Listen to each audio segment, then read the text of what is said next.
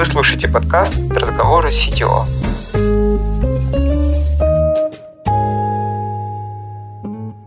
Всем привет, я Павел Причин, CTO Dodo Engineering. Роль для меня новая, интересная, любопытная, поэтому хочу знать, как работают и живут другие CTO. Чтобы в этом разобраться, я поговорил с коллегами, Получился подкаст, который зайдет лидам, хедам, короче, всем, кто растет в сторону сетевого или недавно им стал. Обсуждаем типичные вопросы, о которых болит голова и как с этим жить. Структура, процессы, лидерство, монолит и далее по списку. Все как у взрослых. Погнали! На связи виртуальный помощник Михаил. В сегодняшнем выпуске, как всегда, два CTO. Гостем этого выпуска стал Егор Хмелев из компании SweetCoin. Его компания хочет сделать так, чтобы мир был более активным, или, проще говоря, чтобы у людей было больше физической активности. Они награждают активных пользователей своей цифровой валютой, пытаясь изменить привычки. Эту цифровую валюту можно тратить в специальном магазине на реальные товары. Звучит как реклама. Ха, вовсе нет. Егор подробно расскажет о зарождении компании, ее росте и сложных моментах для CTO. Вы узнаете, как можно измерить вовлеченность пользователя и определить ее ценность, а также почему важна разбивка на продуктовые команды. Ну и, конечно же, будет личный топ книжек, которые окажутся полезны любому руководителю. Итак, всем привет! Это подкаст «Разговоры CTO». С вами я, Павел Причин. Я CTO в компании Dodo Engineering. И наш гость... Э, Егор Хмелев, я CTO в компании Sweatcoin. Давай для начала расскажи, чем ты занимаешься, чем занимается компания? Компания простая идея, мы пытаемся сделать мир более активным. То есть мы пытаемся придумать способы, как мотивировать людей больше двигаться, ну и, соответственно, больше ходить, как самый простой способ упражнений для человека, который не требует ничего в, ну, в арсенале, по факту. И как это делается? Ну, вообще, на самом деле, изменить привычку человека крайне сложно. Ну, многие говорят, что практически невозможно, и от этого задача еще более интересная становится. И, соответственно, мы в свое время придумали простой очень способ, ну, основа вообще проекта в том, и это следует из его названия, что Sweatcoin, то есть мы вознаграждаем валютой виртуальные, которые мы создали, digital валюты на самом деле, за физическую активность, за их шаги. У нас есть там курс обмена, тысячу шагов, один Sweatcoin, который потом можно тратить у нас в магазине, и, в общем-то, это уже само по себе начинает постепенно менять привычку людей. Потому что, имея на подсознании вот это вот осознание того, что ты что-то получаешь за то, что ты ходишь, ты на подсознательном уровне невольно начинаешь в какие-то моменты выбирать пройтись, а не проехаться. То есть начинаешь невольно чуть больше двигаться. Это же какие-то виртуальные вознаграждения. Неужели работают на людей? Ну, интересно, что мы делали определенный эксперимент в свое время, и было ощущение, что вот у нас есть маркетплейс, в котором ты можешь их потратить на реальные товары. То есть ты тратишь, и тебе там доставляют что-то, что наш партнер выставил в магазине. То есть деньги виртуальные, но за них можно что-то получить. И мы думали, что это, в принципе, довольно серьезная часть вот этой всей истории. Если ее убрать, то работать не будет. И мы делали эксперимент, когда мы просто убрали маркетплейс, Вот, и посмотрели, как люди, ну, пользуются они этим или нет. И они пользовались, во-первых, и, во-вторых, они воспринимали это как валюту реальную. Наверное, еще мы тоже в этом плане сделали определенные шаги. Мы с самого первого дня и решили, что Sweetcoin будет работать по принципам реальной валюты. То есть мы никогда не будем там из воздуха печатать эти свиткоины. То есть любой свиткоин, который у нас сейчас выпущен в, на платформе на нашей, да, там, на проекте, он был выпущен на основании чьих-либо шагов. То есть мы не напечатали ни одного, хотя у нас есть механики, когда мы вознаграждаем людей за например, приглашение людей, мы вознаграждаем за просмотр рекламы, например, мы вознаграждаем там за еще какие-то вещи внутри приложения. И мы вознаграждаем это из нашего трежери, который мы накапливаем. Накапливаем мы его там за счет подписок, которые мы делаем, опять же, в нашей валюте, это виртуальный, за счет, у нас есть комиссия за выпуск свиткоина, там 5%, вот это тоже идет к нам в трежере. Вот. Ну, то есть это все работает как настоящая валюта, и люди реально это воспринимают как настоящую валюту, потому что в других каких-то point системах, какие-то программы лояльности, например, там немного все по-другому, там это просто программы лояльности, поинты, они откуда-то берутся, тебе их как-то дают за что-то, ты не знаешь, сколько их есть, там вообще другие принципы взаимодействия, и люди иначе относятся. И у нас они относятся к этому как к валюте, и они очень переживают, когда им чего-то не додают, например. Они очень переживают, когда, э, я не знаю, там, они посмотрели, например, рекламу, а мы им не дали, например, валюту. Ну, что-то там, не знаю, не сработало. Или, например, мы им не дали посмотреть рекламу, они не смогли заработать. Интересно, то есть это вот в голове как-то воспринимается. Получается, люди воспринимают их как ценность, потому что они сделали какую-то работу для их. Да, это вот другой аспект, который мы недавно поняли, потому что если подумать, в чем же ценность, в какой-то момент времени жизни нашего проекта мы, вернее, первую часть, вот, короче, есть точка жизни в проекте, в которой пришло определенное осознание. Вот до этой точки мы думали, что самая важная, главная цель, к которой мы идем как проект, это позволить вот эту валюту, digital-валюту обменять на реальный кэш, на реальную валюту. И в какой-то момент времени мы решили опять же сделать эксперимент. Мы очень любим экспериментировать в компании, потому что количество наших пользователей позволяет нам делать АБ-тесты, потому что там, когда у тебя миллионы пользователей, ты можешь запустить там реальный АБ-эксперимент и проверить. Причем, так как у нас очень много пользователей приходит на ежедневной основе, новых, то мы можем запустить эксперимент ровно на новых пользователей, которые еще ничего не знают абсолютно, и мы можем прям свежих взять и проверить две группы. Одной дать одно, другой другой. Потом две эти когорты сравнить и узнать, какие изменения произошли.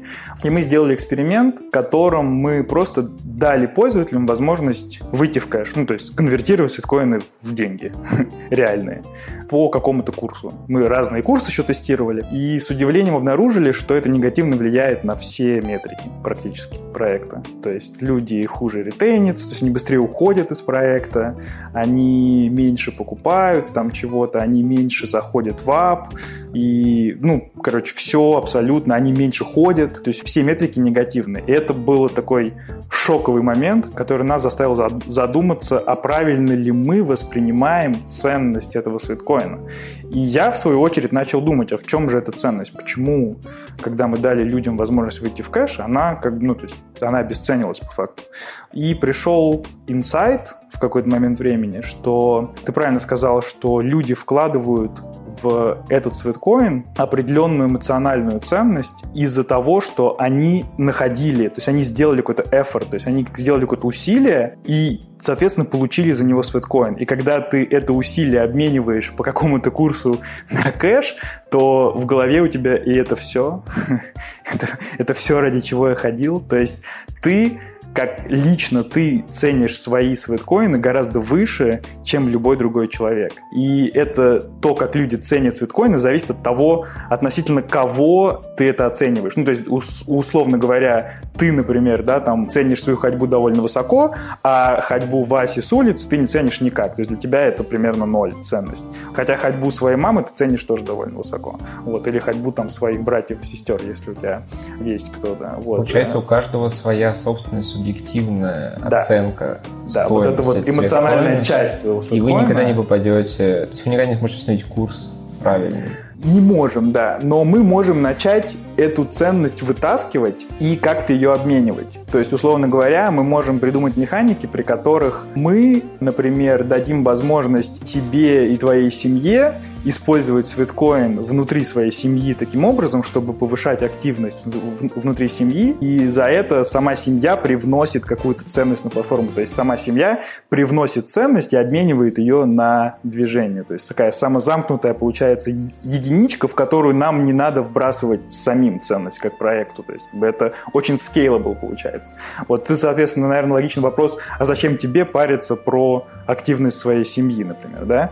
Ну, это все-таки семья же. Да, да, да. Ну, то есть это не совсем очевидно, когда это просто взрослые люди обсуждают там, да, между собой, но когда у тебя есть дети, там, начиная с возраста, я не знаю, там, лет 7, 8 и там до 16-18 где-то, у них там тоже есть свой, своя градация того, что у них происходит в, свой, в, в эти моменты жизни, но очень самая базовая первая проблема, с которой сталкивается родитель, это ребенок сидит в планшете и не выходит на улицу, сидит играет, не знаю, там что-то смотрит, постоянно сидит в планшете, и у него активность на нуле. Соответственно, в Штатах довольно глобальная проблема вообще с детским ожирением, и она, в общем-то, усугубляется, потому что родители довольно рано в жизни ребенка начинают давать ему телефон, потом появляется какой-то свой телефон или планшет, и, в общем, ситуация становится все хуже. И со временем это перерастает потом в зависимости от соцсетей, то есть у детей более старшего возраста появляется Следующая проблема – это уже психологическая проблема,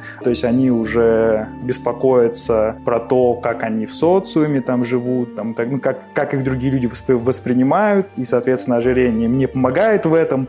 И, в общем-то, для родителей это большая проблема, на самом деле. И мы предлагаем очень интересное решение, ну, как бы потенциальное решение, на самом деле. Мы его сейчас только тестировать будем, этот заход. Потенциально интересное решение, когда мы, не знаю, там родитель может, например, привязать скрин-тайм к твоей активности, например. То есть хочешь сидеть за планшетом, там, не знаю, час планшета стоит, не знаю, там, 5 биткоинов, например. Ну, то есть выбор за ребенком, например. Или что-нибудь ребенок хочет, например, я не знаю, какой-нибудь, ну, не знаю, что там может хотеть ребенок 8, там, 9 лет. Велосипед какой-нибудь классный, да? Пожалуйста, велосипед, окей, 50 биткоинов, неделя ходьбы, например. То есть ты привязываешь какие-то такие штуки, но, но на самом деле даже не обязательно привязывать что-то ценное с точки зрения денег, да, можно привязывать, опять же, эмоциональную ценность, например, поход в кинотеатр – не знаю, выезд там за город какой-нибудь, э, на озеро там. Ну, вот можно придумать много такого на самом деле в семье, там просмотр, там ты выбираешь фильм на следующий семейный просмотр фильма, например, и так далее. Когда ребенка два, можно чередовать, что семья вместе ходит одному ребенку, потом семья вместе ходит другому ребенку, там, на другую неделю. Вот это появля... и уже получается такая семейная динамика, которая еще и семью вместе объединяет во что-то целое. Ну, то есть это вот такой заход, например, может быть. Ну и другие, вот э, не обязательно эта семья это очень узкая, вот чуть пошире это можно рассмотреть, например, компании. Вот у вас компания, сколько у вас там человек в компании, наверняка вы тоже беспокоитесь про здоровье своих сотрудников в какой-то мере. То есть, соответственно, чем сотрудник здоровее, тем он счастливей, тем он, э, не знаю, меньше вы тратите на денег на там, знаю, его лечение, страховки, там, и так далее. Вот. И он меньше времени проводит на больничном, да, там, как бы, ну, в общем, на самом деле много плюсов а, от этого есть. И здесь тоже могут быть определенные механики, которые позволяют... Ну, вообще, это большая история corporate wellness, большая история вообще в мире. На нее тратят много денег всегда многие компании, вот. Но очень мало, ну, практически нет проектов, которые реально живут ну, больше месяца в компании, потому что и не становятся скучными. И мы тоже, как у нас есть идеи, как что с этим можно делать, как на это можно зайти. Интересно. Потому что мы, в принципе, 6 лет развиваем проект, и у нас там 4 года внутри работает свой такой аналог corporate wellness, когда мы своих сотрудников подстегиваем больше двигаться. Проводим интересные какие-то соревнования, там, турниры, какие-то у нас там есть лидерборд там, внутри компании, который каждый, каждый день и каждую неделю говорит, там, кто сколько ходит как бы, и так далее. У нас есть магазин внутри компании собственный, в котором ты можешь купить, э, там, я не знаю, типа ужин с фаундером, или поездку в Лондон, или там пиццу и пиво на весь офис, например. И люди покупают им это интересно. Или там свек, там, футболки, там, свитера там, и так далее. И люди покупают, и у нас на самом деле свек скупают просто моментом, как только он появляется, впитается весь абсолютно. А за счет чего вообще бизнес-модель должна работать? Ну, то есть вы-то с чего зарабатываете? Да, во-первых, мы profitable, надо отметить. Бизнес-модель у нас в данный момент очень простая, это рекламная бизнес-модель. И рекламная она с двух сторон. Во-первых, я упоминал, что у нас есть реклама внутри приложения, но мы ее очень интересно сделали. В отличие от многих проектов, мы ее не суем пользователю, не пихаем. То есть не хочешь, мы, мы не заставляем. А, вот, смотреть. Она у нас очень там, ну, то есть мы даже ее не показываем, если ты не хочешь. Ну, у нас тебе надо пользователю надо совершить действие, чтобы ее посмотреть. За это действие мы вознаграждаем. Посмотреть можно три раза в день, не больше. То есть мы не даем больше смотреть. За каждый просмотр у тебя рандомный реворд. То есть это мы пришли на множестве экспериментов к этой схеме. Как бы она работает лучше всех, потому что начинали мы с одного просмотра в день за один свиткоин. Была у нас просто одна кнопка «посмотри, получи». Это то, с чего мы начали, мы были очень скептично настроены, но это вдруг нам начало приносить нормальные деньги на самом деле. Вот, и потом мы это развили, там, и там увеличили конверсию, я не знаю, там, во сколько, в 5 раз, наверное, вот с одной кнопки, там, или в 10, не знаю, то есть очень сильно увеличили, пришли к этой схеме, когда вот мы даем три раза, я говорю, пользователи у нас нам, нам реально пишут саппорт, плачутся, когда у них, например, реклама недоступна, не работает, они не могут получить свои свиткоины, то есть прям они очень переживают по этому поводу, и очень много людей смотрят. И вдобавок это еще engagement механизм, они каждый день заходят и смотрят, и заодно еще взаимодействуют с SAP. Это первое. Второе, это наш магазин. Наш магазин, по факту, это такой пункт обмена внимания наших пользователей на товары партнеров. То есть мы партнерам приводим лиды по факту. Они нам дают за это товар, и с этими лидами потом работают дополнительно и конвертируют их уже в кастомеров. И мы можем привести довольно много людей к партнеру, и некоторые партнеры даже не выдерживали такой нагрузки, когда у них вдруг в день приходит, я не знаю, там полмиллиона человек. Они не всегда к этому готовы. Но как бы, то есть вот, они нам за это тоже платят. Они, помимо того, что дают товар, у нас еще бывает с ними CPI-модель, когда они нам за каждого лида еще платят дополнительно деньги в компании. Как это все начиналось, расскажи, как ты попал туда? Начиналось все интересно. Два моих кофаундера, ну, вообще они придумали эту всю историю, вот, стали искать, как бы ее сделать. Они кто по жизни, скажем Они делали другие проекты до этого. Вот Олег, например, делал в Англии музыкальный проект. Я не помню, забыл, как он называется. Но, в общем, он был тоже интересный. Он один из первых, кто давал музыку по подписке, и это стоило очень дешево, там, фунт за подписку. Было очень интересно развивалось. Второй фаундер, он э, Антон, он работал в крупных компаниях на таких высоких позициях, вот, то есть он очень хорошо, много знает вообще вещей, видел, как компании растут, развиваются, и они оба, в принципе, интересовались, интересуются до сих пор крипто всей этой историей от этого и название, потому что изначально идея была, как бы нам крипту генерировать движением. То есть вот вот это была вообще изначальная идея. Но от крипты мы быстро отказались, и, в принципе, очень хорошо, что мы отказались, потому что, когда у нас это выстрелило, и к нам пошли миллионы пользователей, то количество транзакций, которые мы создавали, оно было сильно выше количества транзакций, которые на тот момент вообще технология, разные технологии поддерживали. То есть мы бы очень быстро уперлись бы в потолок и ничего бы не, не, не смогли с этим сделать, на самом деле. Поэтому как хорошо, что мы начали с обычных обычной digital валюты. В общем-то, они это придумали, они жили в Англии, и Антон до сих пор в Англии, Олег переехал в другую страну жить, но он тоже жил в тот момент в Англии уже довольно долго, там порядка 10 лет, но они оба русские. И поэтому вот они стали искать, э, как бы сделать, они там взяли первые деньги от друзей и знакомых небольшие, и чтобы сделать MVP, первый ну, прототип того, что они придумали. И они стали искать, но так как они русские, так как понятно, что в Англии деньги совершенно другие на разработку, то они стали искать в России соответственно. Потому что, ну, проще много знакомых русских, как бы, и дешевле можно сделать. И они вышли на нас, по как через знакомых, на нас как на агентство, которое в тот момент делало разные проекты, в том числе «Медузу», «Музей гаража», ну, такие вот довольно известные там в Москве, ну и в России проекты. Они к нам пришли с запросом сделать это в рамках агентства как раз. Мы как бы, да, окей, без проблем, но, в общем-то, они, видимо, искали еще кого-то, ну, просто э, рассматривали разные опции и в общем-то, приняли решение делать этот MVP с поляками. Какие-то, какая-то студия в Польше, которая вот предложила им э, сделать Подожди, но ведь заказать у студии это какая-то разовая работа. Да, но это будет. было MVP. И это не разве не про продуктовую разработку? Да, да, да. То есть им важно было сделать MVP и показать, что эта штука работает. Поэтому, в принципе, они рассматривали, ну, потому что они оба не технические фаундеры, и, соответственно, у них, ну, понятно, что они искали технического фаундера дополнительно, но как бы это обычно очень сложный процесс. Если изначально нету в группе людей технического фаундера, то найти технического фаундера очень сложно адекватного. Поэтому как бы, а надо было двигаться быстро. Не было времени долго искать, как бы надо было что-то делать. Поэтому было принято ими решение работать со студией, начать сделать MVP, а дальше уже искать, продолжать параллельно искать технического фаундера. Я так предполагаю, что так как бы они мыслили. Я бы мыслил так, как минимум.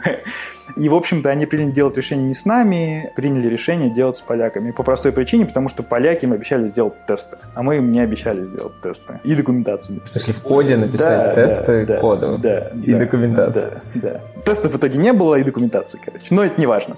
Поляки сделали полную фигню. Они, поработав с ними полгода, с тем, что они им сделали, за те деньги, за которые они им сделали, пришли к нам обратно, сказали, давайте с вами.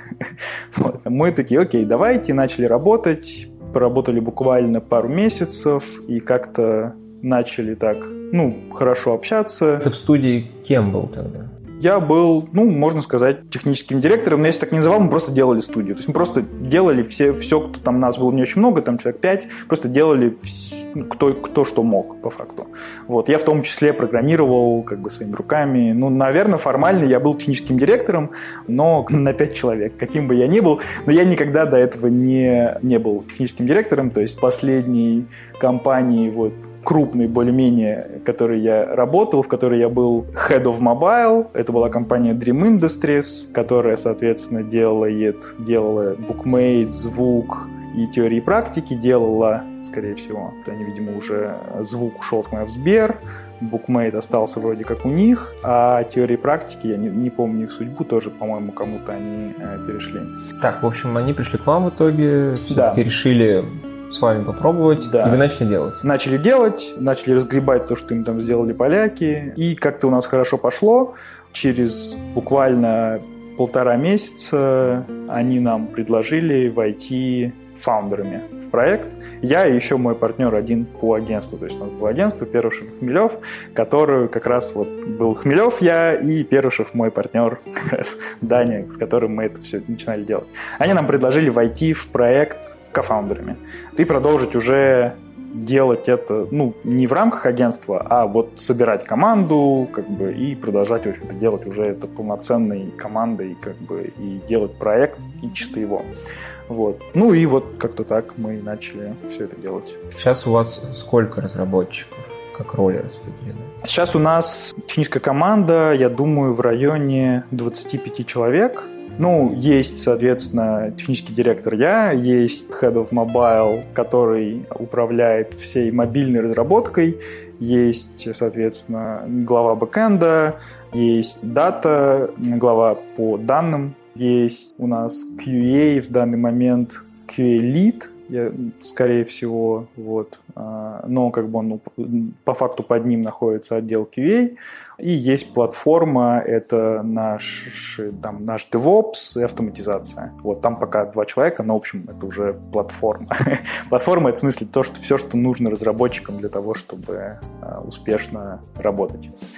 Как-то так. Как твоя роль менялась за эти шесть лет? Ну, начинал я с того, что я делал приложение непосредственно руками. То есть я разгребал код поляков и делал его лучше. Но мы довольно быстро наняли в помощь мне как раз нашего Head of Mobile, Колю, и он уже вместе со мной, мы, в общем, вместе с ним уже делали, продолжали делать, и потом и Android тоже делали вместе, то есть мы нанимали Android-разработчика не очень успешно, и с ним расстались, проект был выпускать, и, в общем-то, мы с, с Колей сели на Android, стали тоже его делать. Делали все, И потом постепенно, когда у нас в таком формате мы довольно долго работали, мы еще нанимали там одного или двух э, разработчиков нам в помощь, так или иначе, но довольно скромным бюджетом надо было э, все это довести до состояния, когда это начнет работать, потому что, ну, то есть найти так называемый product market fit, когда у тебя начинается вот этот вот stick, когда у тебя начинается рост проекта экстенсивный. И, соответственно, много, там, пару лет прошло, пока мы это все искали. Вот. Но мы нашли, и у нас начался рост людей, вернее, пользователей в проекте, и, соответственно, начался рост команды, потому что надо было делать больше, делать лучше, и, соответственно, моя роль в тот момент поменялась на роль HR-менеджера, потому что надо было нанимать людей в первую очередь, а это были собеседования. Собеседования были нон-стопом, каждый день. Я, в принципе, не очень люблю говорить, и поэтому для меня это было крайне выматывающе, потому что общаться мне приходилось, ну, весь день, по факту. И мало того общаться, еще и продавать наш маленький стартапчик, продавать. Ты как привлекал и чем продавал людям? Я не помню, но мы начинали вообще из по знакомым как-то искать. Это дало нам несколько там собеседований, там, да, которые чем-то увенчались, я уже не помню чем. Но мы очень быстро поняли, что мы не очень умеем хорошо искать, ну, то есть их надо где-то находить. То есть разработчики — это не те люди, которые сами подаются на вакансию. Чаще всего их надо вытаскивать откуда-то, выдергивать, и либо ловить их в тот момент, когда они решают перейти, либо подталкивать их на переход. Ну, как говорится, все хорошие люди уже где-то устроены. Да, это абсолютная правда. И поэтому мы приняли решение работать с внешним агентством, которое помогает с наймом. Нашли несколько агентств, с одним договорились, стали работать, вернее, начали работать с несколькими. Одни э, ребята не очень хорошо работали. Ну, то есть они нам примерно скидывали всех, кто у них был, никакую предфильтрацию не делали, то есть фильтрацией занимались мы сами, это было крайне утомительно, и, в общем-то, было много собеседований, мало результата. Второе агентство нам начало чуть лучше подсовывать кандидатов, то есть они делали предфильтрацию, они понимали, кого мы ищем, общались вначале с человеком, и потом уже подготовленных нам только уже отдавали, с которыми мы дальше, в общем-то, общались. Но как бы процесс найма, то есть мы не очень хорошо понимали, как правильно организовывать процесс найма, поэтому как бы делали это абы как, но вот Антон у нас очень хорошо все это знал, поэтому он нас подталкивал, как делать этот процесс правильней. Вот. Но единственную правильную вещь, которую мы делали, на мой взгляд, это то, что мы в принципе, общались всегда, все фаундеры общались с кандидатом. Вот, для того, чтобы обеспечить так называемый, ну, чтобы человек подходил в команду идеологически и культурно. Причем у нас три фаундера, у нас разные бэкграунды, разная культура, но вот, вот эти три разных бэкграунда, разных культуры вместе создали какую-то одну единую культуру, которую мы и развиваем по факту. И люди должны подходить в эту культуру, то есть они должны обладать какими-то определенными качествами, вот, чтобы хорошо вписываться. И, в принципе, эти собеседования с каждым из фаундеров, во-первых, каждый из фаундеров продавал компанию по-своему, соответственно, делал ассессмент того, насколько человек, ну, какие у него слабые стороны, как, где он подходит, там, или какие проблемы могут быть у него с командой. Вот. Это, в принципе, очень хорошо нам помогло, потому что мы не очень много нанимали людей, с которыми приходилось расставаться из-за этого. То есть, в принципе, довольно долго работали. Ты с какой стороны продавал? Что ты предлагал людям?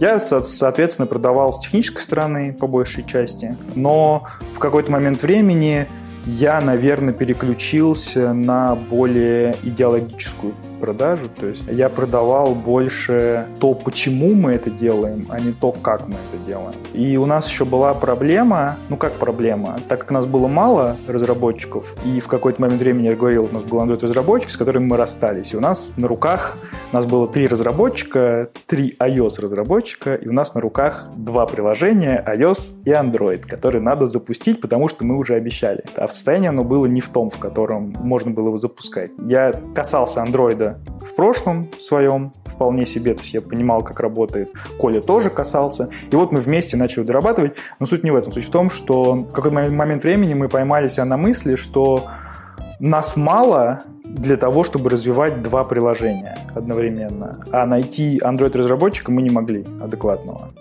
И соответственно, у нас был выбор либо бросить развивать Android-приложение, то есть забыть про него, там, не знаю, остановить полностью разработку и развивать чисто iOS. То есть мы развивали нативно и то, и то приложение. Либо воспользоваться кроссплатформенными какими-то методами. И в тот момент активно развивался React Native, которым мы и решили сделать эксперимент.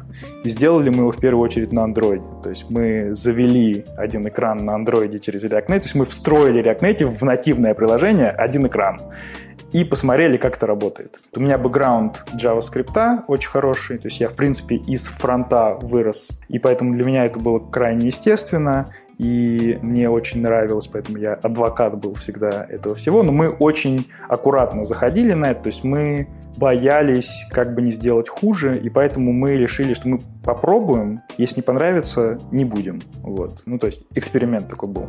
Всем понравилось, и с того момента мы начали, то есть он начал расползаться у нас в приложении, и, и начало становиться все больше и больше и больше React Native частей, потом мы запустили это все на iOS, заменили вот нативные куски, которые мы уже сделали на Android, заменили их на iOS тоже на React Native, и с того момента у нас вот оно начало расползаться, занимать, как бы, и у нас сейчас, в принципе, наверное, уже 90% React Native, но у нас большая нативная часть в любом случае, потому что работа в фоне, подсчет шагов, там, там серьезно очень много всего, очень надо делать, но, в общем-то, это нас спасло отчасти с точки зрения разработки, то есть нам пришлось меньше сил тратить на то, чтобы развивать два приложения, но это создало нам проблему найма, потому что нанять соответственно, React Native разработчиков в тот момент их было практически не было вообще. То есть можно было нанимать либо фронтов, которых надо было обучать и React Native, и мобильной разработке, либо надо было нанимать мобильных разработчиков и обучать их, даже не обучать, а продавать им идею React Native на самом деле, потому что мобильные разработчики я не знаю, насколько ты сталкивался с этим или нет, но три года назад они отплевывались от React Native. И сейчас уже все это изменилось, благодаря и Flutter, наверное, и Google, который толкает. И, то есть уже как-то по-другому. Но три года назад они отплевывались, и нам как бы было тяжело. Мы нанимали все-таки этих разработчиков, мы прода- все-таки продавали. вот, мы продавали, под соусом попробуй, это не страшно, ну, как бы, не понравится, ну, окей, как бы, ничего страшного, ну, не понравится, ну, не будешь писать, уйдешь, не знаю. Но в итоге, как оказалось, э, через там пару недель буквально, когда человек переходит с нативки в React Native, он просто открывает для себя новый мир, просто быстрой разработки, потому что React Native это просто моментальное обновление того, что ты пишешь. То есть вот этот опыт по сравнению с компилированием тяжелого проекта там, на протяжении там, скольки, там, 50 минут, когда ты внес небольшое изменение, он просто колоссально увеличивает скорость. Ну и дополнительно у нас всегда были и остаются там нативные задачи в любом случае, поэтому как бы они все равно не скучали. Но им по факту заходил React Native как технология, и потом, когда они в какой-то момент времени начинали там какой-то делать сайт-проект, дополнительно там, не знаю, или там pet project для себя, они брали по дефолту нативку и плевались уже.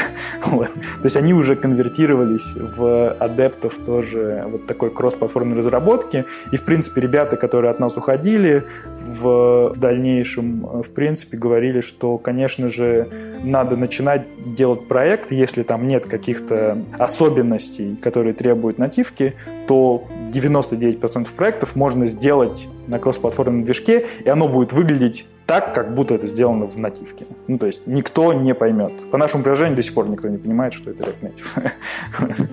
То есть какое-то время ты фактически был главным по найму, да? Да. Не CTO, а HR. Ну, по факту, да. То есть, не, я продолжал программировать по возможности, но как бы получалось все меньше. И в какой-то момент, момент времени я даже, в принципе, перестал писать код руками, потому что было много всего остального, чем надо было заниматься и найм, и какие-то менеджерские задачи, и там проекты, которые мы вели, и так далее. То есть я код, наверное, перестал писать где-то на год, наверное, Потом, ну, у меня была всегда в голове мысль, что я это делать умею, и умею это делать хорошо и быстро. И через год была какая-то ситуация, при которой мне надо было начать что-то написать, и я поймался на мысли, что я разучился. То есть моя скорость упала просто в разы. А ты смог восстановиться? Да. Ну, начал просто писать, мучился, вот. Ну, то есть было медленно. А вот сколько вот времени заняло? Как Я думаю, полгода где-то заняло для, для того, чтобы восстановиться там до, не знаю, 80-90%. Что частая боль у людей, страх такой есть, что вот ты можешь пойти в менеджмент, занимать разработчиков, и ты разучишься, ты не сможешь больше вернуться никогда к ремеслу своему. Что да. ты про это думаешь? Да, Тебя я, это Да, я считаю, то есть я для себя, я не знаю, как люди для себя, мне кажется, каждому надо это решить для себя, но я для себя решил с того момента, когда я, вот я прошел через это, я перестал писать, я начал писать, я промучился полгода, восстановился, с того момента я принял решение, что я буду писать код в любом случае сколько-то времени. То есть я хочу, этим мне это нравится, я от этого получаю удовольствие, и это помогает мне, во-первых, следить за технологиями через код, то есть я делаю много разных экспериментов для себя, я делаю какие-то не сайт-проекты, но какие-то микропроекты, которые нацелены на R&D чего-то. Какой-то proof of concept. Да, да, да, такого плана. То есть я пробую разные технологии, я собираю воедино, я пробую разные там ноу-код технологии, там, не знаю, serverless, там вообще все, что угодно. То есть все, что там мне попадается новое, я это изучаю, пробую, и потом в дальнейшем мне это помогает, потому что я, во-первых, знаю, я ее щупал, я понимаю слабые стороны технологии, я понимаю, где ее можно применять, где ее нельзя применять, и очень часто случалось так, что я чего-то пробую, да, узнаю, и там через несколько месяцев появляется задача, которая очень хорошо решается тем, что я попробовал, и я уже понял сильные стороны, и я, в принципе, это привношу как вот надо вот так. Ну, то есть это расширяет кругозор и помогает ну, есть такое понятие технологическое мышление. То есть фактически получается тем, что ты продолжаешь писать код, ты поддерживаешь в себе это технологическое мышление, ты способен придумывать какие-то идеи через технологии, потому что они ты пробовал. Да, скорее всего, да. Сейчас у тебя сколько получается код писать? Времени, может быть? Я, в принципе, это плавает. То есть бывают моменты, когда очень мало, там я могу в неделю, не знаю, там часов пять максимум писать. А бывает, когда более-менее затишье и особо ничего такого не происходит, где требуется много моего внимания, и я могу хоть половину своего времени тратить на код и вполне себе беспроблемно.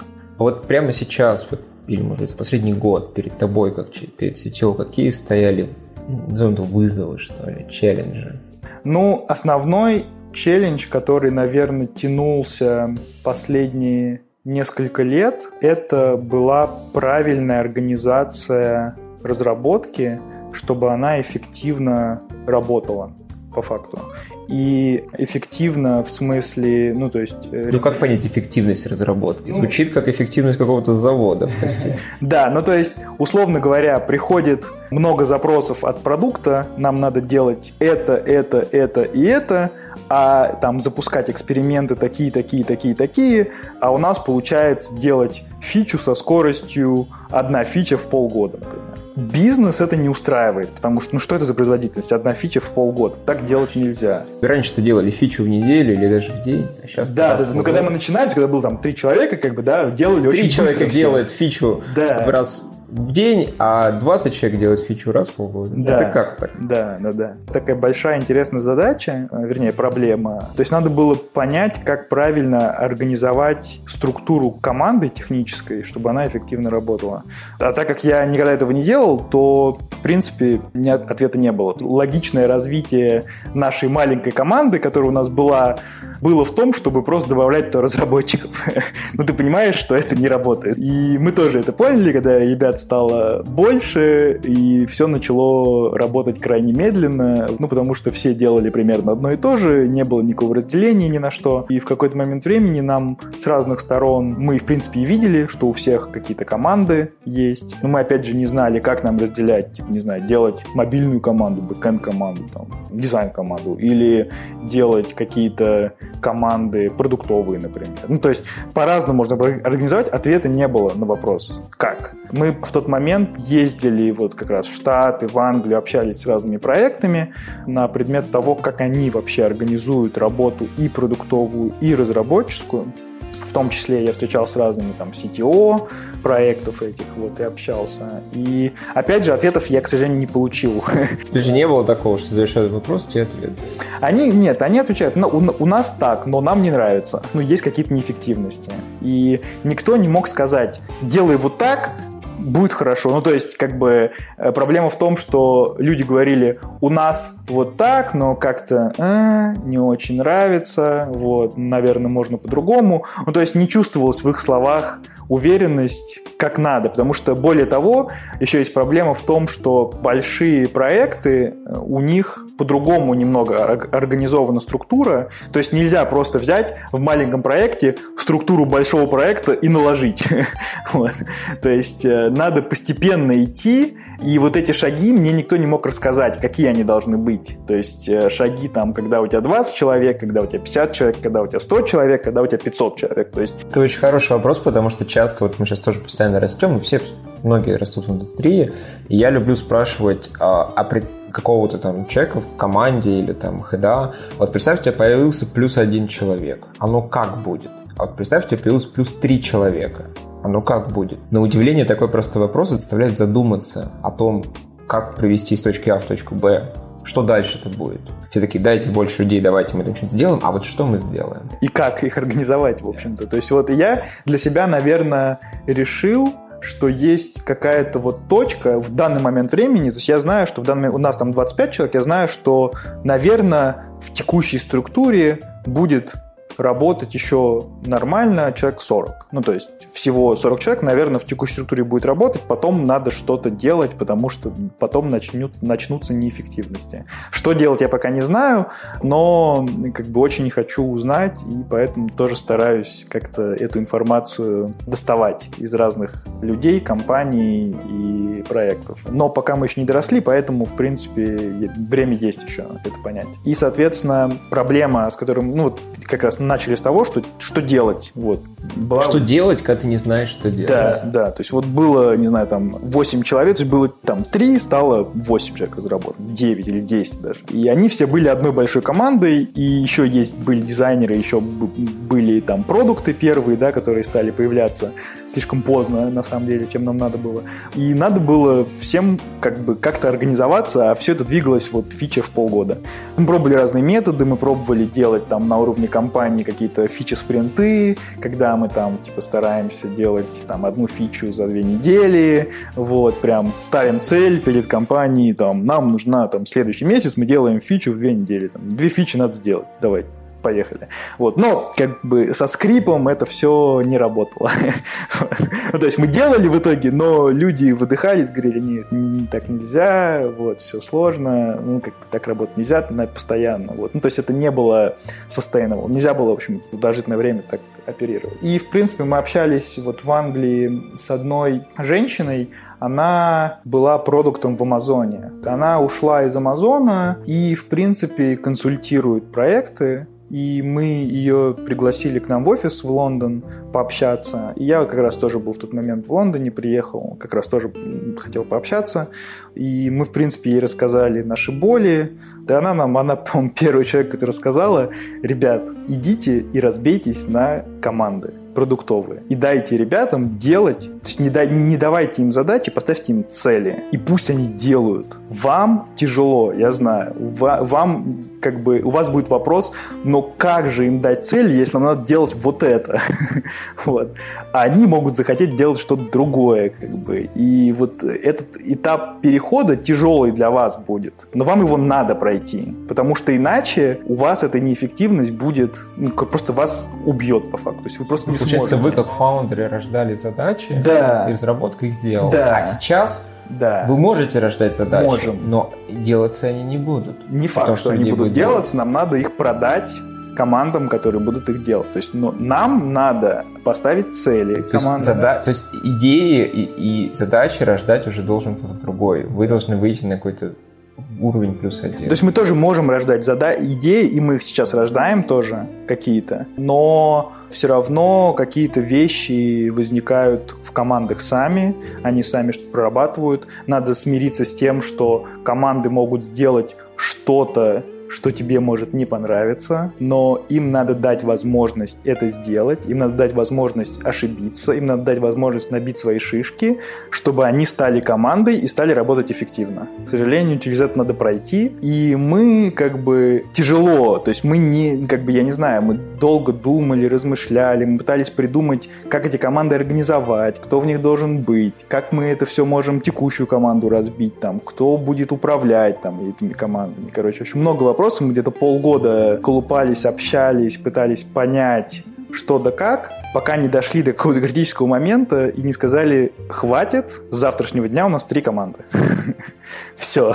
Как бы мы в пятницу сидим, с фаундерами говорим, все, завтра дня три команды, в понедельник мы об этом объявляем на All Team митинге, как бы говорим, все, три команды, вот их состав, как бы мы подумали примерно так, как бы если вам не нравится, это окей, давайте говорите, мы под, ну, как бы вместе придумаем, как нам организовать, чтобы стало лучше. Но нам кажется, что вот это самая оптимальная структура, и все, поехали, вот такие цели у команд, погнали. Как, как разбили команды? Разбили на так называемые продуктовые команды, продуктовые – это такие самозамкнутые единицы, которые могут решить любую задачу. Как конкретный человек попадал в тройную команду? Ну, не знаю, мы, мы, мы, наверное, смотрели на то, как люди, наверное, друг с другом работают, кому с кем комфортней и так далее. То есть мы просто вот, ну, на каких-то личностной уровне пытались понять, ну, то есть мы же, мы же видим, нас не очень много. Вот мы видим, кто с кем как э, взаимодействует, работает, как бы, кому с кем нравится, кому с кем не нравится. Мы старались как-то вот людей вот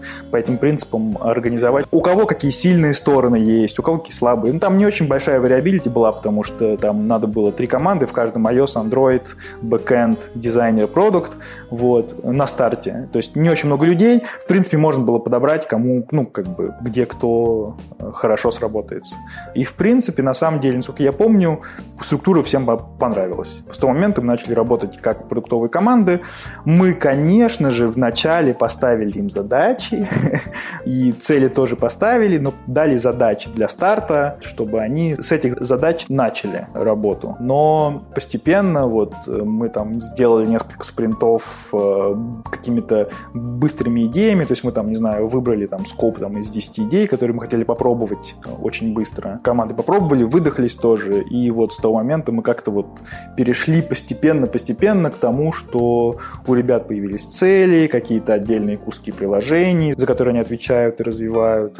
Ну и очень важный был, конечно, этап, это просто правильно нормальных людей нанять, чтобы как-то там были моменты, когда просто выходит один, не знаю, классный продукт и меняет динамику там совершенно там всей компании, условно говоря. То есть, типа, из-за этого продукта ну, там вся компания начинает двигаться гораздо эффективнее и быстрее, например, да, и делать э, вещи правильнее. А как вы поняли, что стало лучше? Появилась скорость. Но она в чем измеряется? Ну, она же, же нет как скорости как таковой, это какие-то что-то чем измерили? Как, как поняли это? Ну, э, в чем измерили? То есть, наверное, у нас всегда был простой э, вот этот вот point, простая точка изменений, которую мы отслеживали, это количество экспериментов, которые мы запускаем. И запускать мы стали эксперименты, в принципе, довольно часто. Там, если не там два раза в месяц, сто раз в месяц точно.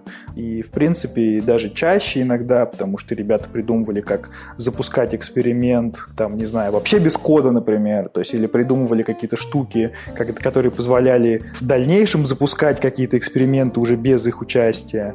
И, в общем-то, это как-то начало развиваться. Просто у нас очень analytical-driven company, то есть мы очень много смотрим, любим аналитику, АБ-тесты. Это играет с нами и злую шутку, потому что, знаешь, это paralysis by analysis, то есть, типа, ты можешь тормозить очень долго из-за того, что пытаешься что-то проанализировать, как бы тебе это не дает ответы, ты начинаешь начинаешь копать дальше, новые эксперименты, вместо того, чтобы просто забыть и сделать. Ну, чем больше у тебя данных, тем сложнее тебе, на самом деле, принимать решения. Да, да. вот мы тоже с этим пытаемся жить. Э, пытаемся научиться не тормозить. И для этого мы меньше смотрим уже на какие-то прям детальные данные, а больше, то есть мы, опять же, поставили командам метрики, которым надо двигать, и начертили им границы, за которые выходить нельзя. То есть, условно говоря, есть red lines по каким-то метрикам, то есть нельзя, например, понизить виральность То есть делай, что хочешь, но если твоя фича понижает виральность, ну извини, как бы она не пойдет. вот. И нельзя понизить LTV юзера. Ну, то есть делай, что хочешь, но если юзер уходит... А, не LTV, по-моему, retention в итоге. То есть нельзя retention понизить. То есть делать, что хочешь, но retention понизить нельзя. И у нас еще есть такая метрика, которую мы создали, она не очень типичная, это называется behavior change. То есть мы отслеживаем, что люди начинают больше двигаться. И вывели метрику, которая показывает, типа, двигаются ли люди больше или нет с нами. То есть какие-то метрики пошли как какие-то ограничения, а да, какие-то как ну, да, критерии, да, которые да, надо... Да, надо двигать. И все, как бы с того момента вот фича двигает метрику, за это не выходит, прекрасно. Стало все гораздо эффективнее. Ну вот, и, и мы, мы начинали с какими проблемами, да. Ну какой челлендж был за последние годы? Да, да, да. Челлендж. У меня вот несколько челленджей. Это вот текущий челлендж, это продолжить растить команду и не потерять культуру, которую мы сделали, э, вот эту доверительную, когда у нас ребята приходят из других культур, да, и они вначале в такой немного в защитном режиме находятся, когда они думают, что им надо там, не знаю, защищать что-то там, драться с начальством там и так далее. Вот. То есть, а у нас такая культура, которая тебя не наказывает никогда. Мы очень открыто обо всем говорим, прозрачно, то есть мы ничего не скрываем, как компания, у нас все метрики видны всем, например. То есть, ну, пожалуйста, хочешь посмотреть, сколько мы зарабатываем, пожалуйста, вот, как бы, открой аналитику, она всем доступна.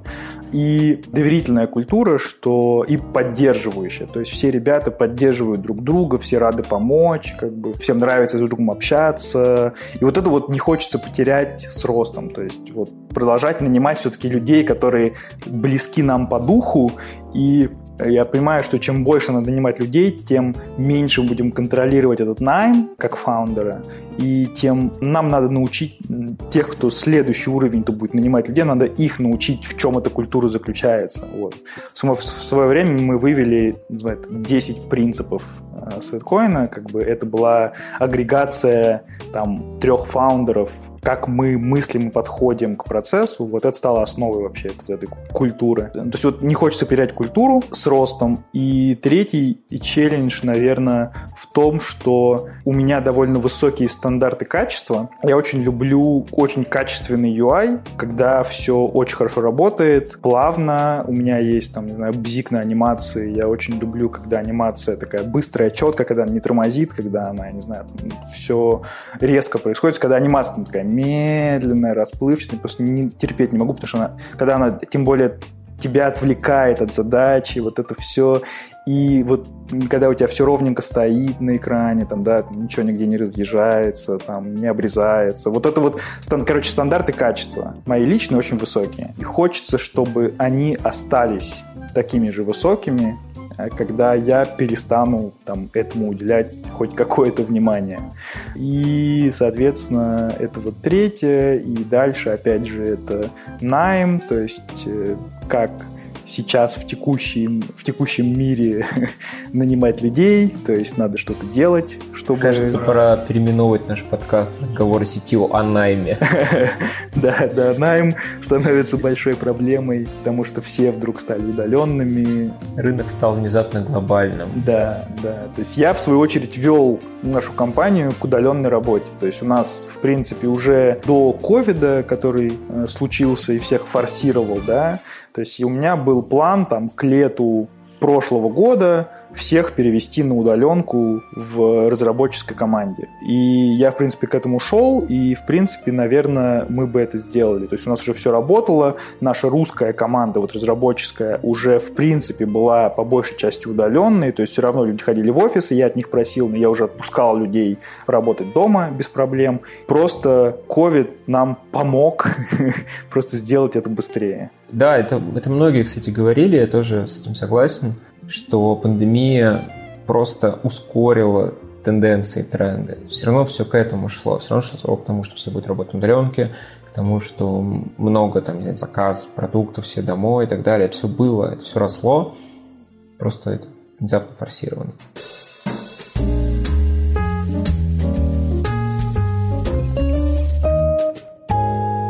У нас в подкасте есть такая рубрика «Монолитометр» называется. Я заметил, что мы в индустрии очень любим делать монолиты в наших приложениях, а потом героически их распиливать. Поэтому мы решили сделать некоторый срез И я прошу тебя оценить от 1 до 10, ну, на твой взгляд. Как дела у вас с вашим монолитом?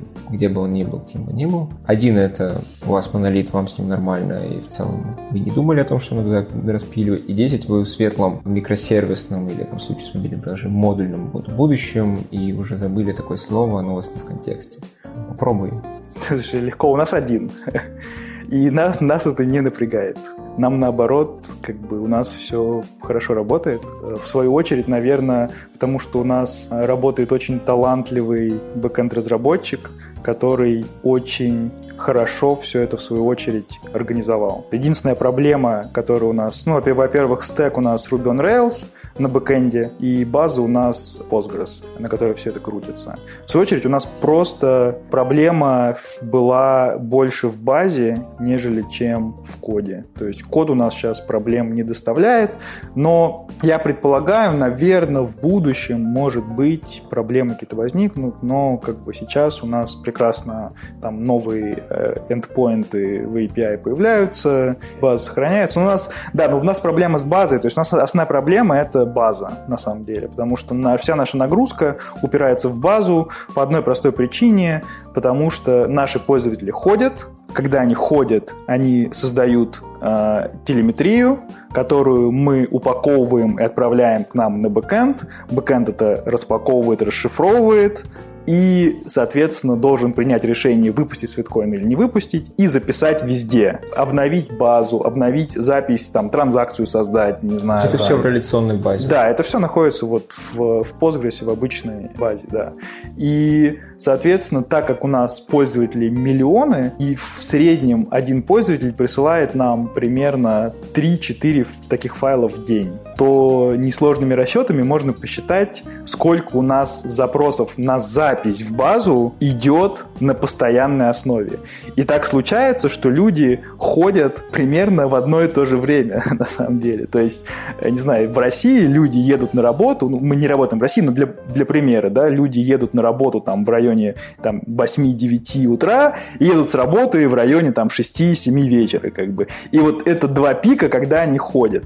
И хуже всего, когда пики наслаиваются. То есть, например, э, в Англии люди едут с работы, а в Штатах они просыпаются и едут на работу. И в итоге пики накладываются, и у нас есть прям вот пики нагрузки, когда у нас прям очень много запросов идет на запись, а есть затишье, когда не очень много. И наша основная проблема была именно с записью, потому что масштабировать базу, у которой нагрузка на чтение довольно легко репликами, а масштабировать нагрузку на базу, на которой идет запись, да, нагрузка на запись, ее надо масштабировать уже шардированием. А шардирование — это совершенно другая задача, нежели чем поставить три реплики и забыть про это. Поэтому, а так как у нас ни у кого не было опыта в шардировании, то для нас это была колоссальная проблема всю нашу, э, там, не знаю, долгое время, вот, и только недавно мы ее решили. И дополнительно проблема у нас была еще внезапно в дисковом пространстве, потому что так как у нас вот большая нагрузка на, на запись, нам нужно оптимизировать наш сервер на очень быстрый диск. То есть нам нужен был сервер с самым быстрым диском, потому что именно в скорости диска мы упирались.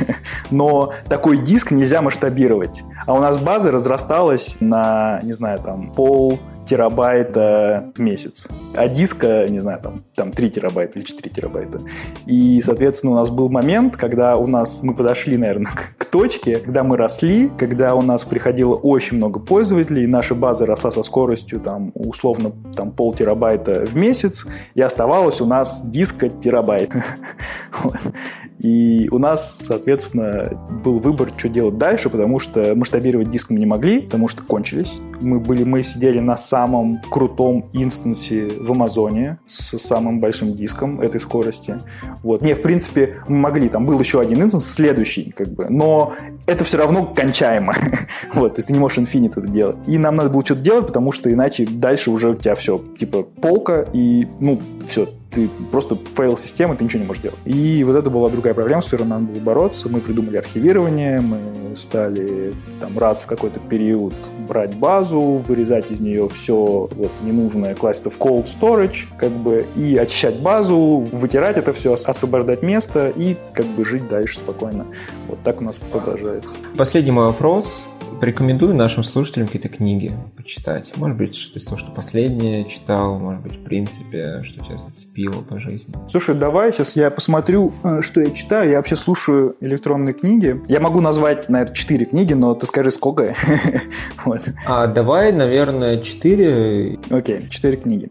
Очень крутая книга Atomic Habits, атомарные привычки. Очень жизненная, очень помогает, вообще рассказывает про то, как привычки создаются. И, ну, как ты понимаешь, это, в принципе, релевантно даже тому, что мы делаем в проекте. Вот, поэтому, но оно очень жизненно, очень релевантно. Ты можешь просто применять это, начинать сразу после прочтения книги на своей жизни собственной. И это дает результаты. Очень хорошая книга, прям крайне советую.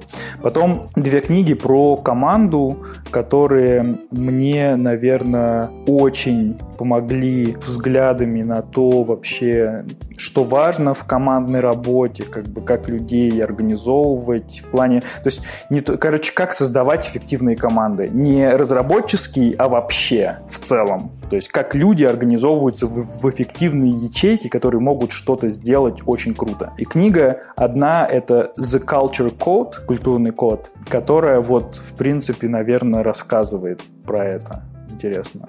И вторая книга про команду, которая очень жизненна, и ее можно применять прям вот читаешь и применяешь ее в своей компании. Вот. Называется э, Five Dysfunction of a Team.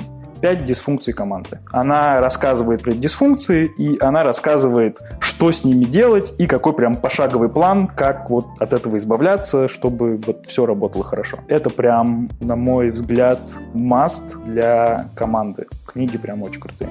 И просто для общего какого-то self-development книга, которую я сейчас дочитываю, называется Maximum Achievement. Крайне рекомендую. Я читаю просто все на, на английском, поэтому у меня английские названия. Я не знаю, были ли они переведены на русский или нет, но как бы... Кстати, вот интересный момент. Ты аудиокниги, да, слушаешь? Да. Я просто читаю, много. То есть я, когда стал какой-то более-менее менеджерской работой заниматься, я решил просто регулярно читать. Просто регулярно читать. Я понял, что чтение, ну, желание читать, оно неравномерно распределено. Но мне нужно перерабатывать большое количество информации. Поэтому я каждый день читаю по 20 минут. Железно просто. То есть то, наверное, типа уже год непрерывного чтения. Интересно, что я раньше думал, что читать можно просто, типа, так, садишься там, читаешь. А на самом деле читать можно вообще просто микро таймслотами, там, едешь в лифте, там, почитал две страницы, и в целом у тебя информация усваивается все равно. А за счет того, что ты делаешь это регулярно, иногда тебе хочется делать, иногда не хочется, но ты заставляешь, все равно у тебя получ... у меня получается там перерабатывать. В прошлом году я 25 книг. Еще раз набьем, но 25 книг получилось почитать. Не, у меня другая абсолютно ситуация с книгами. Я раньше читал, вообще я в какой-то момент времени много книг про спорт читал, про там, а, не знаю, про то, как устроен организм, а, про, не знаю, там, мышцы, про медицину вокруг этого, про, короче, про, ну, просто интересна была тематика. А а потом я читал вот э, наверное, также просто вот с телефона. То есть, да-да-да, то есть я читал просто вот обычные, вот, читал, да, читал, я просто читал вот типа книги, но потом вот сейчас у меня просто там ребенок, жена, мне надо как-то заниматься спортом, мне надо двигаться, мне надо работать, и, в общем-то, у меня столько всего в дне, что самый эффективный для меня способ, на самом деле, читать, это слушать, пока я куда-то иду. Вот, то есть я стараюсь находить время, чтобы ходить, да, там, типа, не знаю, ходить там 10-12 тысяч шагов в день, и, соответственно, 10-12 тысяч шагов в день – это примерно полтора часа но, конечно же, не все полтора часа я иду, это там из них часть, это я там хожу по офису, по квартире и так далее, вот. Но где-то там полчаса, час, час ходьбы у меня, наверное, есть в день, и вот я стараюсь в этот час слушать, то есть я и хожу, и слушаю, и поэтому вот у меня это зашло, и как-то вот бывают книги, конечно, которые требуют чуть-чуть погрузиться и посмотреть. Ну, там бывают таблицы какие-то, картинки, Но я стараюсь, я стараюсь, да, я стараюсь больше читать такого про self-development, про вот что-то такое вот менее технического, а вот более, больше такого организационного плана. Я перестал читать технические книги, ну, кроме, там, знаешь, какой-нибудь, там, что-то по DevOps или что-то там, сырье, то есть, ну, такое уже где-то на грани.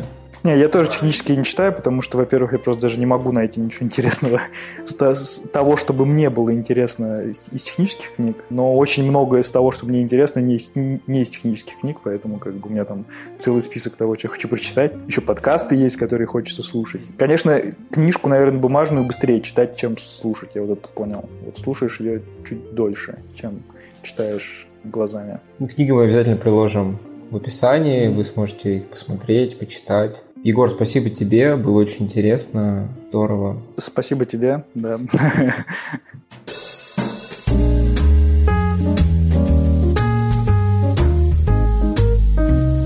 Это был подкаст «Разговоры с CTO».